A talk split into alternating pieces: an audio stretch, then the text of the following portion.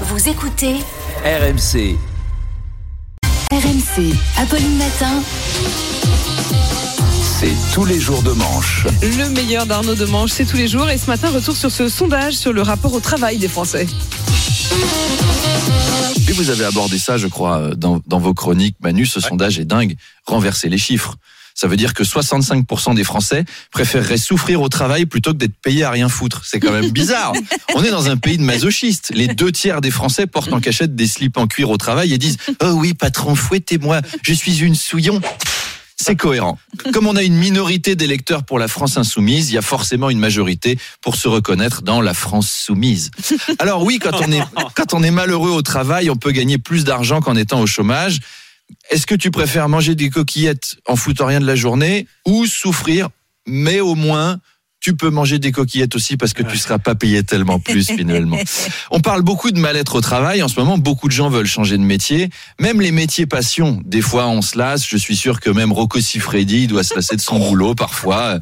Il doit entendre Rocco, on t'attend en plateau. Il y a Armand de la gourmande et Pauline la coquine à qui tu dois faire l'amour au bord d'une piscine. Oh putain, encore Via de merda Déjà ce matin avec Yvonne la cochonne, c'était pareil. Déjà hier avec Apolline la vaseline, c'était pareil.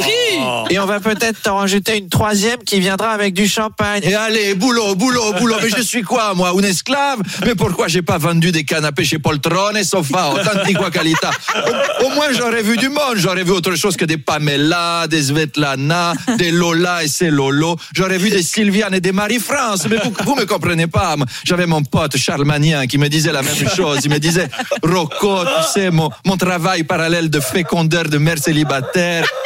Quand on est à la dixième de la journée, tu n'en peux plus, tu te lasses de tout. Mais lui, il me comprend. Ah, la souffrance au travail, mais que c'est un vrai problème.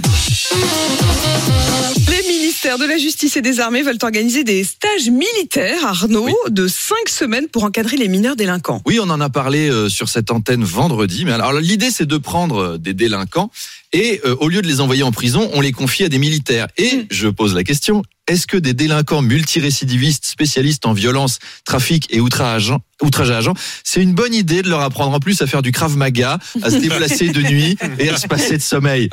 Après, apprendre à être debout à 3 ou 4 heures du mat pour bosser avec un chronomètre, euh, ils peuvent aussi venir ici Ouais, faire une matinale, on peut les former.